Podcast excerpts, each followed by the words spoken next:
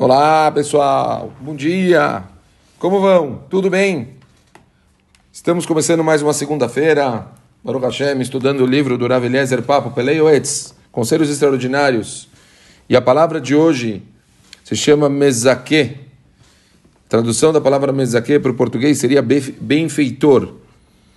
Explica o Rav Eliezer Papo o seguinte: Você pode beneficiar pessoas ensinando-lhes Torá e temor a Hashem Escreva um livro com um resumo das leis judaicas ou um volume que ofereça orientação moral e ética. Será de grande valia, ainda que somente um Yehudi seja auxiliado por tuas palavras.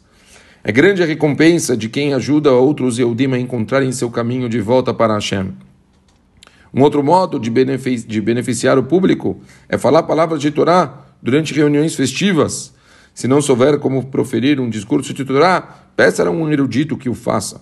Ao direcionar as conversas para esse veio, você estará fazendo um bem inestimável. Óbvio que existem outras formas da pessoa ser um mesaque.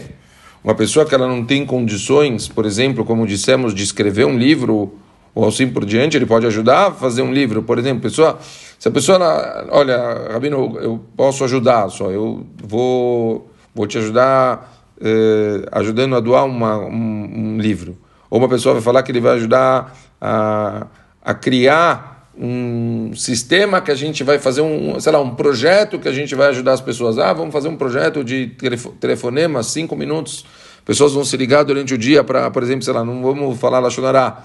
Uma pessoa cria um projeto, uma pessoa participa de uma coisa dessa, a pessoa faz e está fazendo isso aqui, tá ele está fortificando as pessoas. Então, não necessariamente ele precisa ter o papel de protagonista, de ensinar, mas criar, ajudar a participar, fazer parte de uma vadá, por exemplo, uma pessoa que participa de uma diretoria de uma sinagoga, uma diretoria de uma, de uma escola, uma pessoa que ele participa de, de criar eventos que vão conseguir ajudar pessoas. Existem mil formas de você ser um benfeitor, é óbvio até mesmo simplesmente dando dinheiro, mas a gente sabe que dando o dinheiro não tem o mesmo efeito de você participar. É muito mais forte, segundo a Torá, você participar, você se envolver, você querer fazer parte disso.